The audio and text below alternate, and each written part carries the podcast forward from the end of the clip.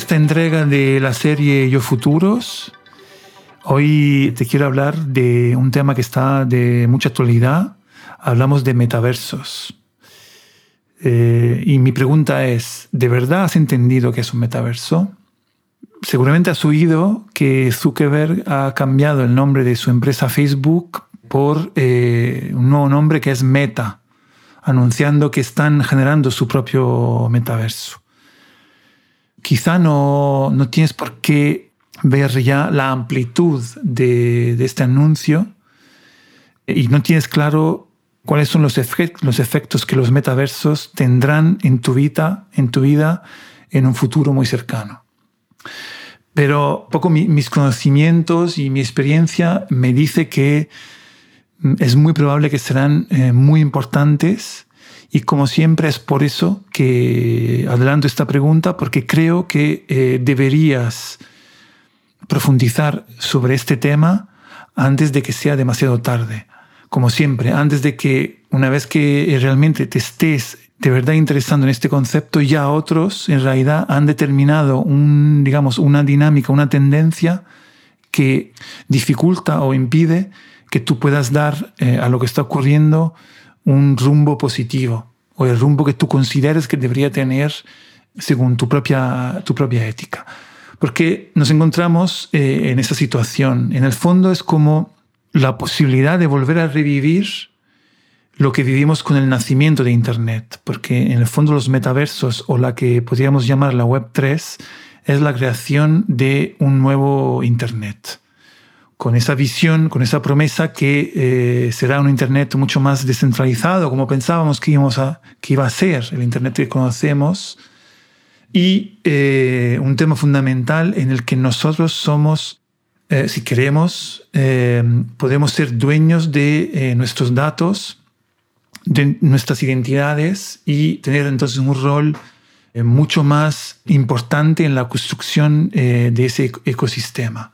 Luego, por supuesto, veremos también cuáles son los puntos críticos, según mi forma de ver, y entonces entenderás, creo, mejor por qué es importante que te preguntes hoy día qué es metaverso y qué efectos tendrá muy pronto eh, en la vida de todos nosotros. Te decía que es como revivir algo que ya vivimos con el nacimiento de Internet, eh, que pasó además ¿no? de ese Internet 1.0 eh, a Internet 2.0, que en realidad también fue casi una, una visión de marketing con esta idea de que todos podríamos por fin no solamente leer lo que otros publican en Internet, sino que todos podemos publicar y compartir, entonces ser, ser lo que llamamos prosumers, ¿no? prosumidores, productores y consumidores de la, de la información. Así nacen las redes sociales, los blogs, eh, las wikis, eh, etc. ¿no? La, la promesa era que esto iba a democratizar a generar una oportunidad muy grande para todos, facilitar el acceso al conocimiento. La verdad que hoy, eh, y a mí también un poco me cuesta reconocerlo porque fui, eh, he sido muy entusiasta, sigo siendo, y ahora veremos por qué, de Internet, pero no puedo dejar de averiguar que en el fondo esa promesa en, lo que vivimos hoy, el Internet que vivimos hoy, no se ha desarrollado como, como esperaba. ¿no? Esa promesa de eh, garantizar libertades, de, eh, digamos, eh, educar, de hacernos crecer, de mejorar la sociedad, etcétera, etcétera, democratizar, implicar más las personas también en, los gobiernos, ¿no? en la gestión de los territorios, etcétera, etcétera, no es tan así. Y además nos vemos con el problema que unas pocas corporaciones en el fondo controlan las plataformas que nosotros utilizamos para interactuar y utilizar Internet. Y aquí llegan eh, los metaversos y la Web3, que proponen la posibilidad de cambiar esta lógica y mm, de verdad descentralizar, gracias a la tecnología blockchain, la infraestructura y la dinámica de utilización eh, de Internet. No entraré en los temas, digamos, más técnicos, porque en este caso nos interesa más la lógica. Y digamos, yo quiero un poco insistir en por qué es importante que le prestes atención a lo que está ocurriendo, porque no es solamente una palabra de moda, no son eh, videojuegos, es, digamos, un momento crítico en el fondo, porque si bien tecnológicamente nos permite, creo, eh, esto es, mm, digamos, bastante garantizado por la blockchain, ¿no? Tecnológicamente nos permite descentralizar más, como siempre, también depende de cómo finalmente utilicemos esa tecnología para evitar que todo se concentre siempre en las, en las pocas manos, como siempre ocurrió, ¿no? Entonces tenemos una nueva oportunidad, pero tocan, digamos, a nosotros informarnos y eh, entender bien en qué consiste esta, nueva oportunidad. Y vamos ya a algunos puntos críticos. El problema es que esta nueva oportunidad también se asocia a una tecnología que produce eh, la que se llaman las criptomonedas y los tokens, que están haciendo proliferar un montón de gente en, Internet que, digamos, que promueve una parte que es una parte, solo una parte de todo este mundo, que nos hace tener eh, luego una visión sesgada de lo que es eh, blockchain, Web3, metaverso. Que es este tema de la especulación económica, ¿no? De invierte en criptomonedas y ganarás dinero y, con trucos que te quieren compartir en, canales de YouTube, eh, las fluctuaciones y un poco con esa, un poco con esa sonrisita que ves, como que al mismo tiempo que te dicen, este, este vídeo no es eh, consejo financiero, haz tu propio estudio, en el fondo están como, como promoviendo eh, una cultura del, dinero fácil, ¿no? Y, y esto es una parte que está ahí y que mm, es una pena, pero quizá forma parte también de la, de la forma de ser humana y, os te invito a ir más allá de todo eso que escuches, de todo este mundo de, de las cripto que, bueno, incluso empezando por Bitcoin, que seguramente en algún momento habrás pensado eh, que es algo solo para eh, los que quieren comprar armas o para los em, terroristas o para reciclar eh, dinero sucio, blanquear dinero. Todo este tipo de cosas que, que se han difundido y que quedan y, al final mm, realmente no te interesas en algo que eh, sí es importante, entonces mientras se difunden un poco estas visiones más eh, simplificadas, yo diría, quien realmente tiene la posibilidad, tiene los recursos, se interesa a esta tecnología. Entonces la empieza a usar muchas veces en una forma que es diferente a la que eh, se entiende eh, han, han, sido creadas. ¿no? Entonces, como por ejemplo el Bitcoin, que nace como la voluntad de generar una moneda independiente de los bancos y de, los, eh, de las naciones, digamos, del, poder político, digamos, una moneda del que nosotros somos propietarios de verdad, es decir, con la tecnología blockchain, el que la utiliza realmente alimenta que seamos propietarios del propio sistema. Entonces, de una forma descentralizada generamos algo que tiene eh, sentido. Y no depende de bancos, no depende de, de los estados, eh, etc. ¿no? Y al final, yo diría que también es natural, acaba siendo utilizado por los propios bancos. Y lo veremos cada vez más. ¿no? Y estarán los, los, eh, los fundamentalistas que dirán que esto es absurdo porque Bitcoin nació con otro espíritu, y otros que realmente se, se limitan a escuchar algunas cosas que, que, empiezan a decir en la televisión, en los medios, de cuánto vale Bitcoin, y se quedan en eso, ¿no? En el precio, no en el valor. En estos que te quieren vender, que, que te sumes, que inviertas, pero que realmente no están ayudando a entender realmente cuál es eh, la tecnología que hay detrás y por qué esto va a cambiar eh, muchas cosas. Entonces te decía que el mundo de los metaversos, en la Web3, tiene detrás este mecanismo. Entonces, si bien puede ser visto como un... con esa visión muy especulativa, en mi forma de ver eh, también es una oportunidad. Básicamente porque lo que ocurre es que nosotros que utilizamos el, eh, el, ecosistema, el metaverso, podemos participar de los mecanismos que gobiernan las propias plataformas. Y esto será posible, no es obligatorio, justamente digo, es, la tecnología lo permite y de ahí veremos, ¿no? Quizá las grandes empresas no irán eh, en ese sentido, como imagino Facebook, pero otros que están ya naciendo pueden ir en ese sentido. ¿Qué quiere decir? Que con estas monedas o los llamados tokens, realmente, aunque te parezca extraño, em, tú podrás participar de cómo em, se gobierna el propio metaverso, la propia plataforma, simplificando ahora. Porque todos los que tienen tokens, todos los que tienen las monedas que se utilizan en ese metaverso, pueden votar de alguna forma. Ahora estoy simplificando mucho, pero pueden votar sobre cómo eh, se gestiona esa plataforma. Y además, como eh, no será solo uno, me imagino que Facebook intentará que todo se centralice en Facebook, pero la, la ventaja de esto es que no serán solo uno y el mecanismo de blockchain permite cada vez más interoperabilidad. Es decir, que la, interacción que tú tienes en Facebook no se puede trasladar a Twitter, por ejemplo, o, a otras plataformas, ¿no? Es como que todo se queda en esa plataforma.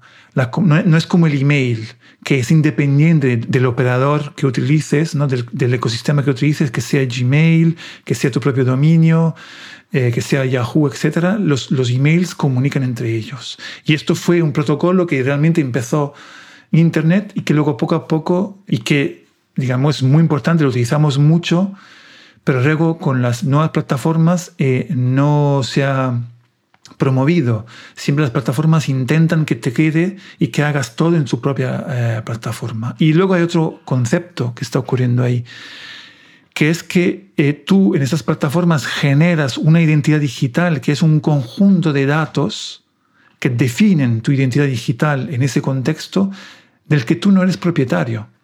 Es decir, tú no eres propietario de los datos que tú generas en esa plataforma, que definen tu identidad digital, una parte de tu identidad digital.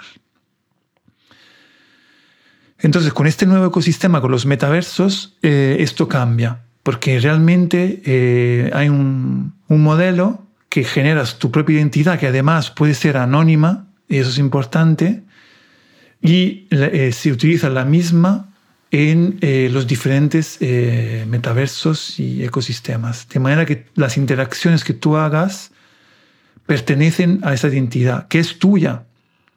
Sé que te parece raro, y de hecho tiene un problema, que es que tiene un sistema de, mm, digamos, criptográfico con una clave eh, compuesta muchas veces por un número de palabras que solo tú conoces. Si no existe un sistema que eh, otros te pueden ayudar a recuperar. Entonces ahí está el tema, que si pierdes esas frases, pierdes todo lo que tú tenías asociado a esa identidad, ¿no? Lo que decía es, la posibilidad que tenemos entonces de interactuar en esos ecosistemas con esa idea de que las identidades son de nuestra propiedad, las interacciones que hacen esas identidades están bajo nuestro control y no centralizadas en unos servidores o unas propiedades de una empresa, son una gran oportunidad. Pero como ya comentaba antes con este tema de las 12 palabras, son cosas que parecen extrañas, a las que no estamos acostumbrados y hay una barrera de acceso todavía muy grande, que es normal. Pero en este caso, como de alguna forma se repite la historia con el nacimiento de la web, hay como ya mucho, eh, digamos, grandes inversiones que están entrando en este ecosistema. Y sería una pena si nosotros, la sociedad, las personas, no aprovechemos el momento para aprovechar las características más descentralizadas que tienen la tecnología blockchain de la Web3 para ser eh, más protagonistas. Y muchas veces no es una cuestión de conocimiento técnicos, es una cuestión de tener conciencia de lo que realmente eh, está ocurriendo. Otro elemento que es importante en esta cuestión del metaverso es que tú seguramente en el pasado habrás escuchado eh, Second Life que se parece mucho a esta idea de los metaversos. Entrabas en una página web donde tú creabas tu propio avatar y te ibas moviendo y comprabas cosas y se creaba incluso una moneda que valía solo en ese en esa página web para comprar todo tipo de cosas. El tema es que en el fondo es muy parecido a eso, pero radicalmente diferente a lo que estamos viviendo ahora. Pues porque en realidad ese metaverso en realidad se genera en una red que no pertenece a una sola entidad. Ahora mismo uno de los metaversos, bueno, un par de metaversos muy conocidos son uno que se llama Decentraland y, otro que creo que se llama Sandbox. Y los dos funcionan utilizando una blockchain pública que se define así porque es de libre acceso, que es Ethereum. Entonces, así como nosotros hablábamos al principio de, de Internet, cuando intercambiábamos archivos con el peer-to-peer, ¿no? simplificando mucho de la misma forma, digamos que es un Internet que solo existe porque hay un montón de nodos que mantienen viva esa, esa red. Y ahí es donde está alojado eh, ese metaverso. Entonces, esto no puede estar dependiendo de una sola entidad. Y encima, lo que tú interactúes puede eh, tener eh, valor fuera, y luego veremos también precio, que la parte que depende de cómo lo enfoques puede ser también negativa, fuera de ese metaverso. Y me explico mejor. Intento explicar. Seguramente esta sesión te puede resultar como o confusa o llena de conceptos, pero espero que por lo menos te genere curiosidad sobre, sobre esto y que te empuje a prestarle más atención y no a quedarnos en, en lo que escucharás en los, en los medios más generalistas o lo que la gente comparte en, en las redes sociales justamente sin que leas leas artículos como más que profundicen más. Entonces os decía, la cuestión en estos metaversos es que tú puedes ser propietario de los elementos que definen ese metaverso. Entonces, no solamente, como decía antes, participar, si quieres, de la gobernanza, sino que tú puedes ser propietario de los elementos que tú encuentras en él, que pueden ser de cosas banales, como son los complementos que caracterizan visualmente el avatar que tú utilizas para moverte en el metaverso, como si fuera un videojuego, aunque no es así, luego al final lo comentaré un poco mejor, a, digamos, incluso tener la propiedad de, algunos terrenos en ese metaverso y edificios, etcétera, etcétera. Porque es igual y diferente completamente de lo que teníamos en Second Life. Porque en Second Life tú realmente estabas comprando todo a una empresa, que era eh, al final en realidad propietaria de todo. En este caso, de verdad, cuando tú compras algo, esto genera lo que se llama un NFT, un non-fungible token, que se inscribe en una blockchain, en este caso la blockchain pública de Ethereum, que garantiza para siempre, hasta que exista ese mm, blockchain, que tú eres el, propietario de, ese elemento, que puede ser un, pues, una tierra, puede ser un, un tipo de vestido, etc. Y, por supuesto, claro, luego puedes eh, venderlo. Entonces, ¿qué ocurre? Que esa propiedad genera un token, como hemos dicho, que es unívoco, que te pertenece a ti. Y la cuestión es que lo puedes vender fuera de ese ecosistema. En otras plataformas que realmente están fuera, y ahí eh, digamos que hay un mercado de, de esos elementos. Entonces, aquí quiero ahora subrayar dos elementos, uno, uno positivo y uno negativo. El positivo es que tú formas parte de la construcción de un ecosistema en el que tú eh, tienes garantizado eh, la propiedad, digamos, entonces el protagonismo en ello. Si tú crees que eso tiene sentido, realmente tú eres propietario de lo que tú quieras conseguir. Hay una parte negativa, dos partes negativas. Una es que sobre todo al principio lo veremos mucho más ahora, ya lo estarás escuchando mucho con el NFT, todo será mucho más asociado a la especulación, porque este mecanismo tiene un, digamos, un elemento que es, al principio las cosas tienen un precio, pero como es un nicho y poca gente está entendiendo qué es esto, es, es muy probable que cuando más gente se interesa esto, entonces quieran entrar en ese ecosistema, entonces los precios suben. Entonces hay mucha especulación Y, hay posibilidad de ganar mucho dinero como de perderlo, por supuesto. Y eso es un elemento eh, negativo. Y el otro, del que yo también me interrogo mucho, es que, claro, todo está basado mucho en la cuestión de la propiedad. Y no estoy seguro de que todo tiene que ser siempre así, ¿no? Basado en la propiedad. Y además asociado a eso a que todo tiene un precio. No estoy hablando de valor, estoy hablando de precio, que las cosas justamente tienen un precio, se pueden, digamos, evaluar con un precio. Te recuerdo, esto tiene una parte interesante que es que es lo que cambia completamente el juego, eh, digamos, el, contexto, que es que esto lo que, ocurre es que lo que tú encuentras dentro de un metaverso tiene un valor fuera, repito, esto es muy importante, quizá te parece raro, pero fuera de ese metaverso. De hecho, tiene un precio que está contabilizado en, monedas corrientes, que pueden ser euros y dólares, y se pueden vender. Esto eh, no sé si se entiende muy bien, pero es muy importante porque promueve la descentralización. Por supuesto, repito, puede promover también la especulación y por eso es importante que nosotros entendamos el mecanismo. También la descentralización, es decir, el hecho de que pocos grupos controlen el ecosistema. Otra cosa que te quería comentar es que el aspecto que pueden tener ahora es muy parecido a un videojuego cuando entres en los metaversos. Pero en realidad, muy pronto podremos ver usos mucho más eh, ligados a nuestra vida. Por ejemplo, durante la pandemia ahora todo lo hemos vivido mucho más, eh, el trabajar en videoconferencias y sabemos lo cansina que son, cómo te cansa y lo difícil que es relacionarse con las videoconferencias, los emails, eh, etc. Entonces, realmente lo que, a lo que vamos es que cada vez más la experiencia de comunicarnos, interactuar con otros desde el espacio digital recupera cada vez más el ámbito eh, físico, es decir, la experiencia que tú tienes normalmente cuando te encuentras en lo físico.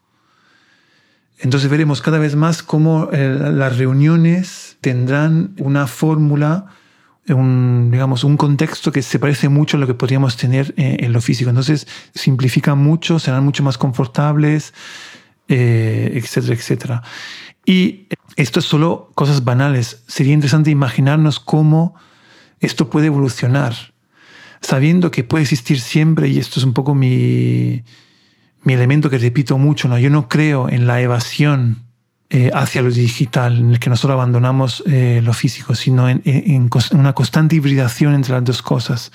Y ahora con ese mecanismo que ancla también el valor de lo, de lo que nosotros hacemos en lo digital, lo ancla a lo físico y a esa propiedad, que repito, también tiene una parte negativa porque todo está basado en esa propiedad, pero quizá nos puede abrir las puertas a utilizar de una forma más social eh, las conexiones digitales que ahora mismo están constantemente mediadas por los grandes grupos. Ya voy cerrando, que se ha alargado más de lo que pensaba esta sesión. Son eh, primeras reflexiones por un lado, no te quiero parecer ni demasiado entusiasta ni demasiado crítico. Pero, repito, el mensaje más importante es que necesariamente creo que vamos hacia una eh, digitalización radical de nuestra vida y este proceso con las tecnologías que ya hoy existen y que son conocidas poco por, digamos, la sociedad, permiten eh, un mayor protagonismo de las personas que entienden, sin embargo, la lógica, no la parte técnica, sino la lógica, que de hecho es también complicada de, de entender. Y entonces quiero que te intereses a ello, así como estoy haciendo yo, porque yo soy completamente amateur. De verdad, llevo un año interesándome a este tema con más profundidad más años leyendo las cosas, pero desde un año leyendo con más profundidad, interesándome porque veo que existe una posibilidad y quiero entender antes también de una forma más crítica cuáles pueden ser, eh, digamos, los elementos que nos pueden llevar a una dirección menos deseada con esta tecnología. Y, y entonces esto es el mensaje, ¿no? Entonces repito, ni demasiado entusiasta ni demasiado crítico, pero digamos una conciencia de que nos interesemos a esto eh, yendo más allá del clickbait, ¿no? de esos mensajes que te llegan de ganar dinero o de esto es para delincuentes o esto es especulación o es la historia que se repite, etcétera, etcétera. Porque el mundo está cambiando también por muchos motivos, empezando también por la pandemia y eh, como decía también en, otras series, me llama mucho la atención cómo eh, se descredita eh, todo lo institucional, ¿no? Eh, incluso la ciencia, y parece que todo se tiene que reinventar desde cero, y esto es muy peligroso. Entonces, la, la solución a eso es que seamos más conscientes, a la medida de lo posible, de algunos elementos que, bueno, yo personalmente lo creo, tendrán un impacto muy importante en la sociedad, ¿no?